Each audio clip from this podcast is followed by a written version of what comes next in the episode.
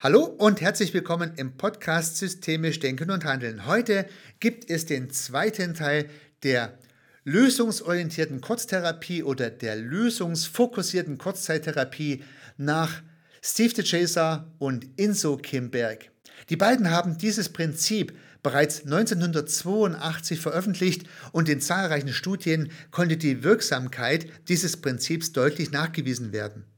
In der letzten Episode haben wir bereits drei Grundprinzipien und fünf Ideen der Lösungsfokussierung besprochen. Wenn dich das interessiert, spring gerne nochmal eine Episode zurück und höre diese acht Ideen an. Heute geht es nun weiter mit sechs Merksätzen zur lösungsfokussierten Einfachheit. Und diese sechs Ideen bringen nochmal spannende Einblicke und Gedanken, die für sich allein hilfreich und nützlich sein können, aber in Kombination natürlich ein unschlagbares Repertoire an systemischen Gedanken und Ideen liefern. Bestimmt kannst du auch die ein oder andere Idee in deine Methodik übernehmen und deshalb möchte ich sie im Weiteren mit dir teilen. Hallo und herzlich willkommen zu dieser spannenden Episode. Hallo und herzlich willkommen zum Podcast Systemisch Denken und Handeln. Mein Name ist Heiko Rösse.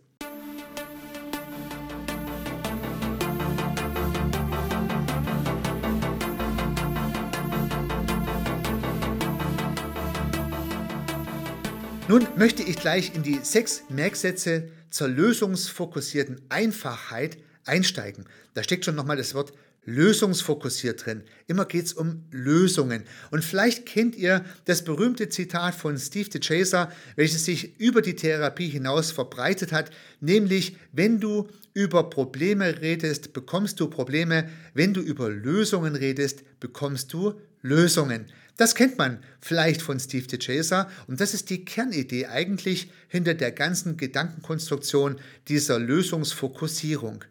Denke und rede nicht über Probleme, sondern über die Lösungen. Äh, das hilft dir weiter und das schafft auch die Lösungen, die du suchst.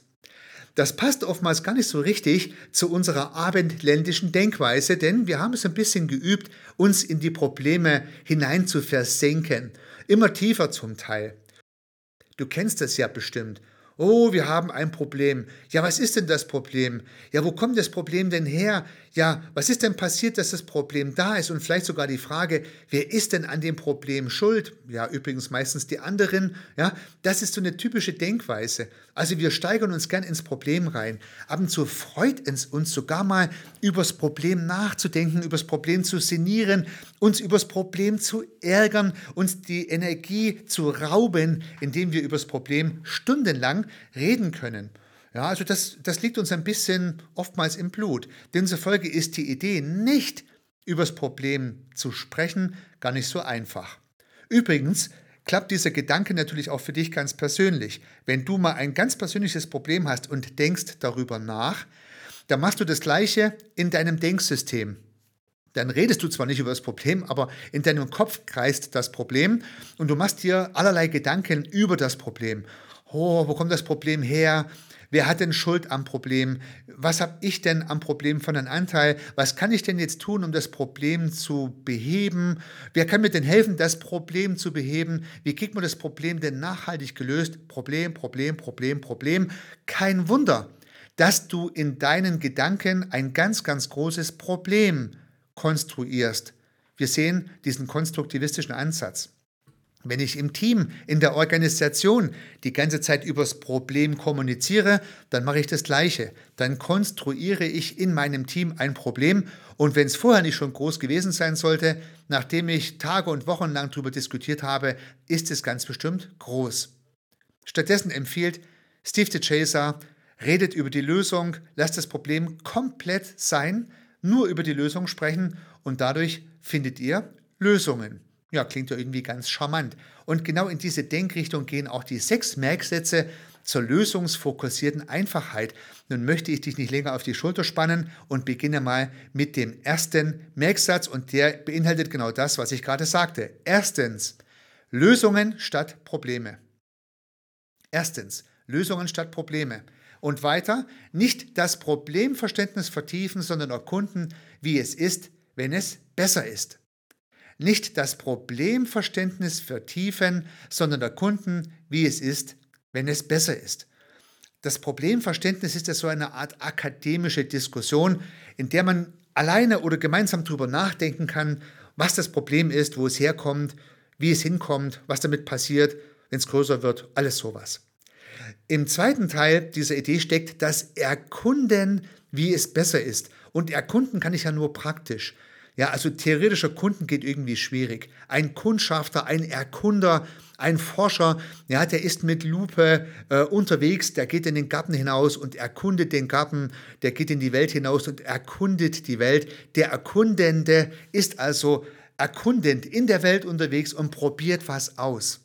Das ist die Idee. Erkunde, wie es besser ist. Spüre, ob du eine Situation herbeiführst, die weniger schlimm ist als die Situation mit dem Problem. Und wenn ja, schön. Ja, dann mache mehr davon. Wie die Grundprinzipien der Lösungsfokussierung in der letzten Episode uns gelehrt haben. Finde heraus, was gut funktioniert und mach mehr davon. Das ist die, das erste, der erste Merksatz der lösungsfokussierten Einfachheit. Der zweite Merksatz der lösungsfokussierten Einfachheit. Interaktion statt isolierter Individualität. Interaktion statt isolierter Individualität. Klar. Wenn ich also ein Problem habe, oder besser formuliert, wenn ich eine Lösung suche, dann mache ich das lieber gemeinsam mit anderen. In der Interaktion finde ich leichter Lösungen. Liegt auf der Hand, wird dennoch nicht so häufig gemacht. Ja, im Team setzt sich dann die Führung hin, die Geschäftsleitung und sucht nach Lösungen für vielleicht identifizierte Probleme, aber sie macht schon gut, ja, guckt nach Lösungen, aber halt in der Geschäftsleitung. Ja, viel besser wäre es, alle einzubinden, in Interaktion zu gehen, denn in der Kommunikation entstehen einfach mehr Ideen und mehr Ideen sind gut, denn wer mehr Ideen entwickelt, kann mehr verschiedene Wege ausprobieren, mehr verschiedene Schritte gehen und die Wahrscheinlichkeit wird schlicht und ergreifend erhöht, dass es klappt. Denn wenn ich nur einen einzigen Weg akademisch entwickle und dieser Weg war dann falsch, ja, dann muss ich wieder von vorne anfangen. Würde ich vieles ausprobieren in kleinen Schritten, gemeinsam mit anderen und gemeinsam mit anderen viele Wege auch erkunden und zunächst einmal überhaupt diskutieren, ja, dann habe ich mehr Möglichkeiten. Und dann ist es eine ganz normale Wahrscheinlichkeitsrechnung. Habe ich viele Pfeile im Köcher, dann ist die Wahrscheinlichkeit einfach größer, dass einer trifft. Also lieber Interaktion statt isolierte Individualität. Das trifft auf soziale Systeme zu, auf Teams und Organisationen, aber vielleicht auch wieder auf dich ganz allein. Wenn du also eine Lösung suchst, Klammer auf für ein Problem, wir wollen ja nicht mal drüber reden, Klammer zu, wenn du also eine Lösung suchst in deinen Kopf, in deinen Gedanken, ja, dann kannst du lange drüber nachdenken über diese Geschichte, aber viel besser wäre es, du würdest mit anderen darüber reden, also interagieren. Du erklärst ihnen, welche Lösungsideen du hast und die anderen würden deine Lösungsideen ergänzen. Und dann kommst du vielleicht auf Lösungen, auf die du selber gar nicht gekommen wärst. Und ich muss ganz ehrlich sagen, ich genieße das Suchen von Lösungen in Interaktion. Es ist tatsächlich ein Stück Lebensqualität. Ich mache das in meinen Unternehmen, ich mache das auch gemeinsam mit meinen Kunden. Ich genieße es, in Interaktion Lösungen zu suchen und zu finden und auszuprobieren. Es ist wirklich ein Teil meiner Wellness. Es macht richtig Spaß, mit anderen gemeinsam über Lösungen zu diskutieren. Also wenn du es noch nicht schon immer machst, probiere es unbedingt aus. Auch hier ist die Interaktion besser, als allein über Lösungen zu grübeln. Der zweite Merksatz geht noch weiter. Nach Interaktion statt isolierter Individualität geht es weiter und zwar, unser Verhalten entwickelt sich in der Interaktion mit anderen. In der lösungsfokussierten Arbeit wird nicht über Meinungen, Glaubenssätze und Werte diskutiert, sondern über beobachtbares Handeln. Das wiederhole ich nochmal. In der lösungsfokussierten Arbeit wird nicht über Meinungen, Glaubenssätze oder Werte diskutiert, sondern über beobachtbares Handeln. Ja, das finde ich auch sehr cool. Das ist richtig balsam für meine Seele.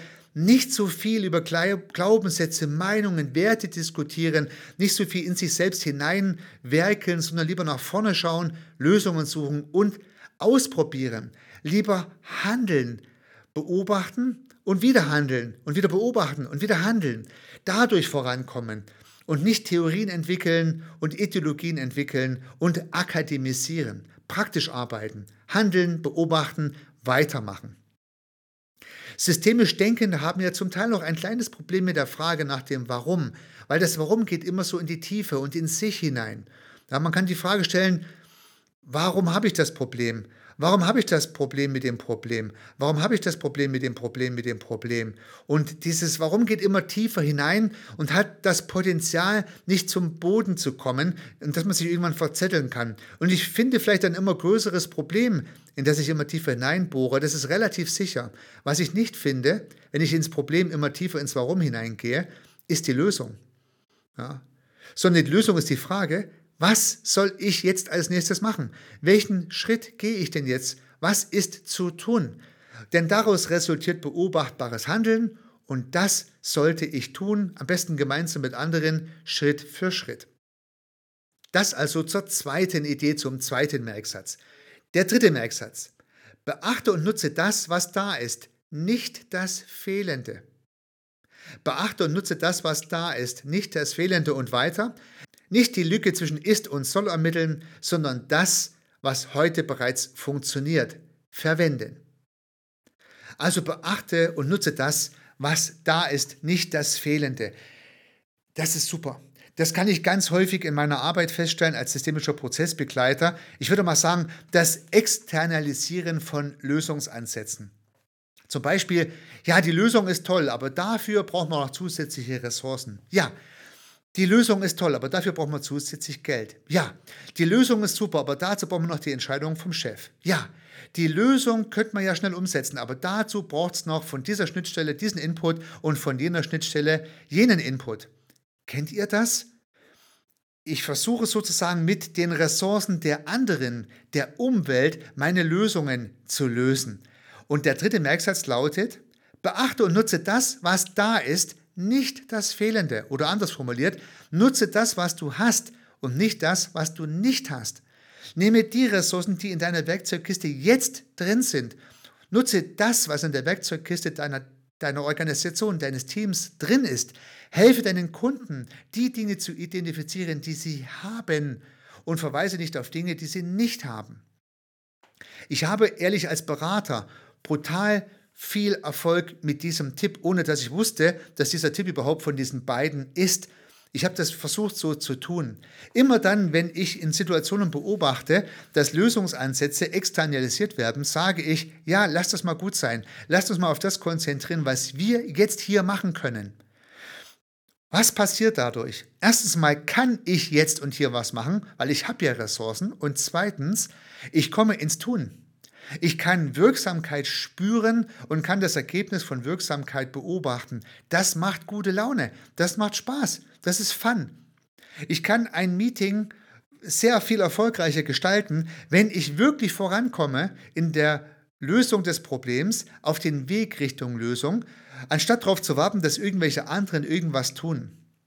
Wenn ich beispielsweise einen großen Forderungskatalog aufstelle, was andere alles machen sollten, dass es unserem Team oder vielleicht auch mir besser geht, dann habe ich hinterher immer noch keine Lösung und eher schlechte Laune, weil die anderen wahrscheinlich andere Prioritäten haben, als mir das zu liefern, was ich brauche oder als das zu liefern, was mein Team braucht oder auch als das zu liefern, was das Team braucht, welches sich gerade bei Veränderungsprozessen zum Beispiel begleiten darf. Ich kriege von außen halt nicht die Ressourcen. Ich kriege sie, wenn überhaupt, nur begrenzt, manchmal gar nicht, wenn nicht vollständig. Und dann habe ich immer eine tolle Ausrede, ja, aber ich habe das nicht bekommen, also ging das ja nicht. Nehme ich aber das, was ich jetzt schon habe, gibt es keine Ausrede, ich komme sofort ins Tun, kann sofort beobachten, was funktioniert hat, habe einen riesen Spaß dabei, motiviere mich, den nächsten Schritt zu gehen und dann komme ich Step by Step voran.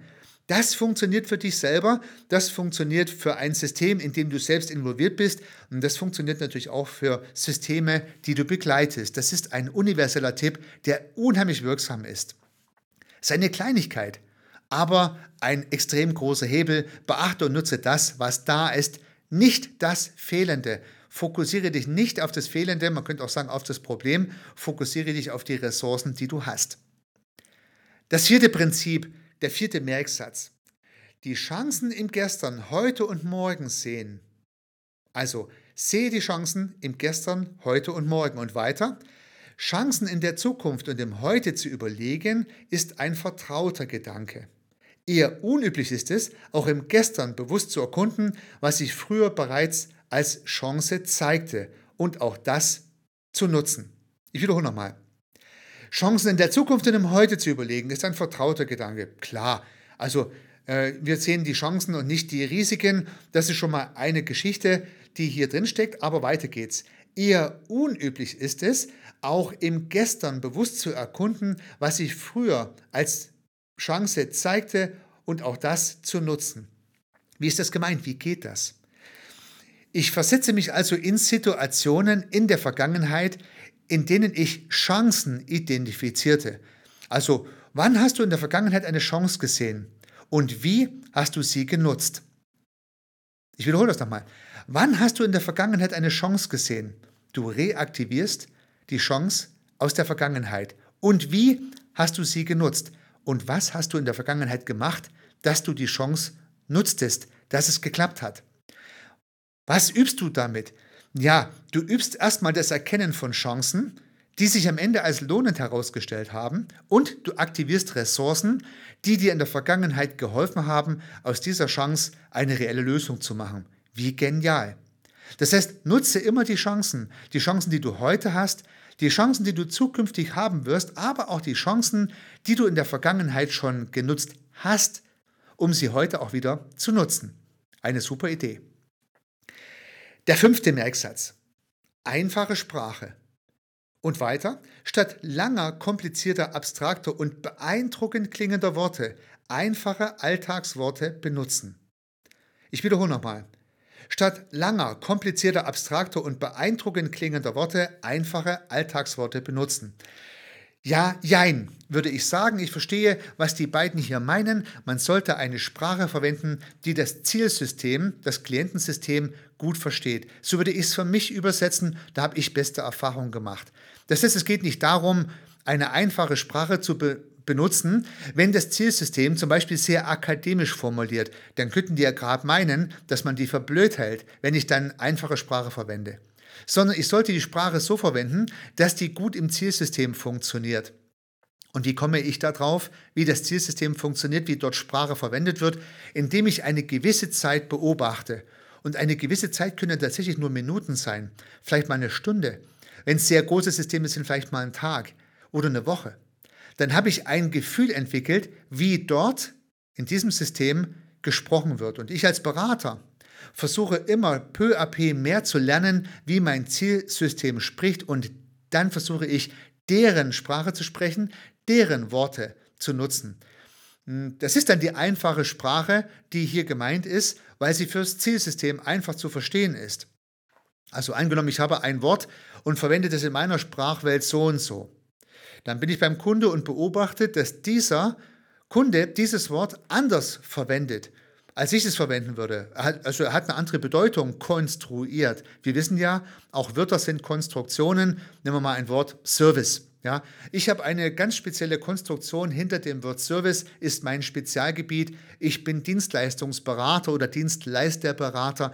Also ich habe einen Fokus auf den, das Wort Service und habe eine große Konstruktion dazu. Jetzt gehe ich zu einem Kunde und der Kunde verwendet das Service ausschließlich für Maintenance, für Wartung zum Beispiel. In dessen Welt ist Service halt nicht das umfassende Thema für Dienstleistungen, sondern einfach nur Wartung der Maschine. Dann versuche ich ihm nicht etwa zu erklären, dass man doch Service im viel größeren Kontext sehen müsse. Nein, ich verwende Service einfach so, wie er es verwendet. Dann brauche ich kein Glossar, dann brauche ich nicht permanente Übersetzung, Übersetzungsleistung, dann bin ich bei meinem Kundensystem viel besser und viel schneller anschlussfähig. Auch das ist ja ein berühmtes Wort aus der systemischen Werkzeugkiste von Maturana geprägt. Also sprich, wenn ich anschlussfähig kommunizieren kann, dann habe ich die Sprache gewählt, die für mein Kundensystem einfach ist. Je besser mir das gelingt, umso feiner ist das. Ja. Und wenn ich beobachte, dass mein Kundensystem sehr viele Anglizismen verwendet, dann kann ich im Rahmen meiner Möglichkeiten auch Anglizismen verwenden. Wenn ich danach in ein Kundensystem reinkomme, wo keine Anglizismen verwendet werden, dann versuche ich darauf zu verzichten. Denn die einen würden mich vielleicht für einfältig halten, wenn ich es nicht tun würde, und die anderen würden mich vielleicht für einen Angeber halten, wenn ich es tun würde. Also mache ich es einfach nicht. Ich persönlich habe sehr gute Erfahrungen damit gemacht und gerade gestern habe ich einen Parallel-Podcast aufgenommen. Da ging es um das Thema Stallgeruch.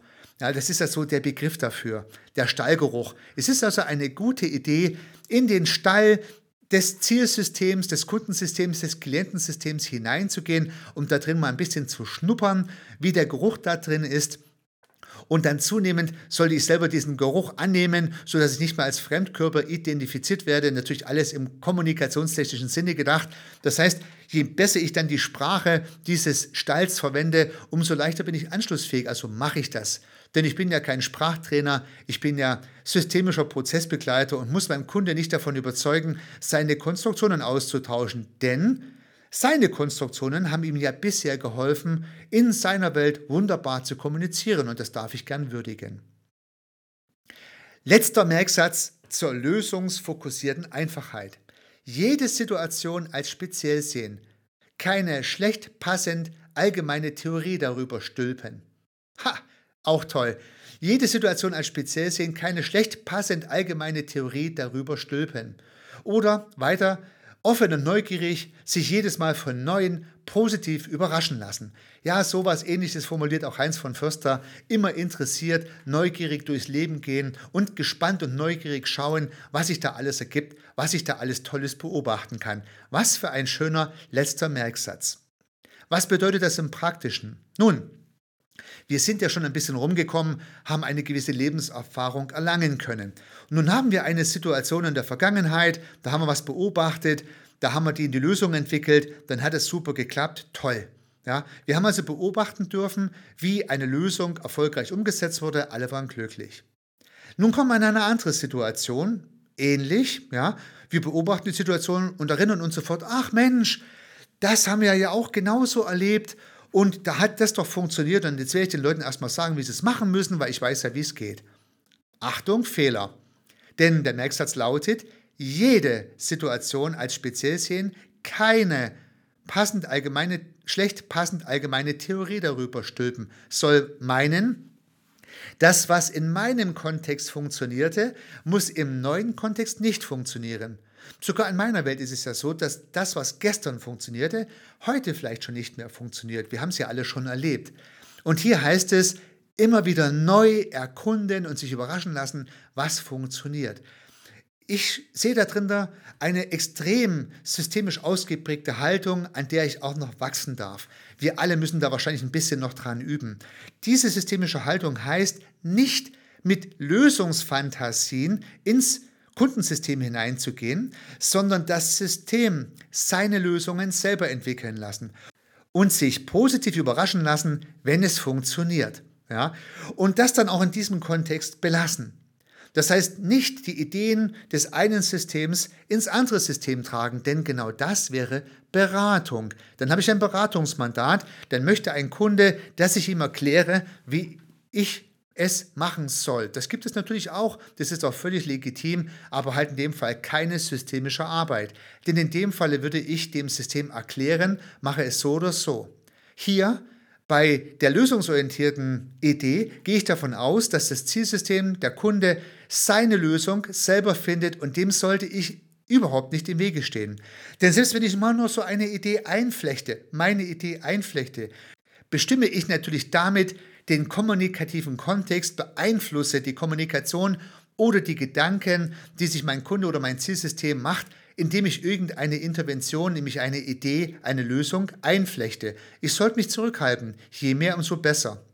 Wenn mich das Kundensystem fragt, ob ich nicht eine Idee hätte, ob ich nicht schon mal sowas erlebt hätte oder so, dann kann ich das schon mal machen. So mache ich das jedenfalls. Aber ich versuche mich zurückzuhalten, wenn ich nicht gefragt werde, obwohl ich natürlich immer Lösungsfantasien im Kopf habe, denn wir sind ja keine Maschinen und können das auch nicht komplett unterdrücken. Aber man kann es für sich behalten, das kann man ein bisschen üben.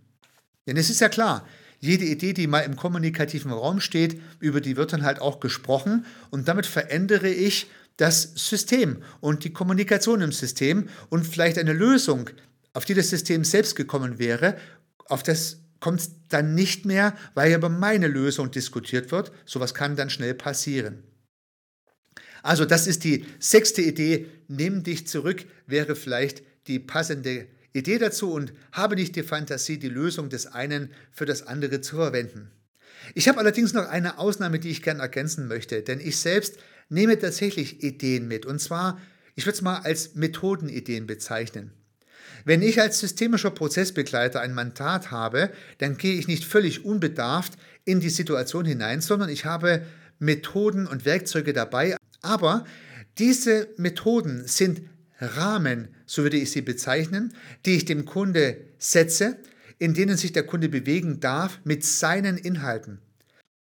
Den Rahmen mitzubringen, den Rahmen zu setzen, auch den Rahmen zu halten, den Prozess zu führen, das halte ich für sinnvoll und notwendig. Den Kontext oder den Content, nicht den Kontext, den Content, den Inhalt, der in diesen Rahmen dann aber eingefüllt wird, der sollte am besten ausschließlich vom Kunde kommen. Das ist aus meiner Sicht die wirkungsvollste Idee. Denn wenn ich als systemischer Begleiter gar keinen Rahmen mitbringe, dann kann das Ganze sehr schnell beliebig werden und ja, dann kriege ich auch nichts hin, weil man sich dann ein bisschen im Detail verlieren könnte oder ins Nirvana abdriftet. In letzter Konsequenz ist ja auch die Idee der lösungsorientierten Kurztherapie oder der lösungsfokussierten Kurzzeittherapie von Steve DeChaser und Inso Kim Berg eine Methode, die ich mitnehme. Also das ist ein Rahmen, den ich setze, denn ich würde ja sagen, lasst uns nicht über das Problem reden, lasst uns über die Lösung sprechen. Das Kundensystem wäre ja vielleicht nicht auf die Idee gekommen und hätte nach wie vor über das Problem diskutiert. Also auch hier ein Rahmen. Ich sage aber nicht, wie die Lösung aussieht. Ich sage nur, lasst uns über die Lösung reden. Das ist sozusagen nochmal ein wichtiger Unterschied in der Setzung von Rahmen und Inhalt. Nun hoffe ich, dass du von den sechs Merksätzen der lösungsfokussierten Einfachheit das ein oder andere mitnehmen konntest. Ich möchte es zum Abschluss nochmal wiederholen und lese einfach alle sechs nochmal vor. Der erste Merksatz. Lösungen statt Probleme. Nicht das Problemverständnis vertiefen, sondern erkunden, wie es ist, wenn es besser ist. Der zweite Merksatz. Interaktion statt isolierter Individualität. Unser Verhalten entwickelt sich in der Interaktion mit anderen. In der lösungsfokussierten Arbeit wird nicht über Meinungen, Glaubenssätze und Werte diskutiert, sondern über beobachtbares Handeln. Der dritte Merksatz. Beachte und nutze das, was da ist, nicht das Fehlende. Der vierte Merksatz. Die Chancen im Gestern, heute und morgen sehen und hier besonders die Chancen im Gestern fürs Heute nutzbar machen. Der fünfte Merksatz. Einfache Sprache. Statt langer, komplizierter, abstrakter und beeindruckend klingender Worte einfache Alltagsworte benutzen oder mit meinen Worten eine Sprache verwenden, die beim Kunden anschlussfähig ist. Und sechstens, jede Situation als speziell sehen, keine schlecht passende allgemeine Theorie darüber stülpen oder offen und neugierig sich jedes Mal von neuem positiv überraschen lassen. Und was ist das für ein genialer Schlusssatz für diese Episode? Dabei wünsche ich dir sehr viel Erfolg, bleib interessiert und neugierig, dein Heiko.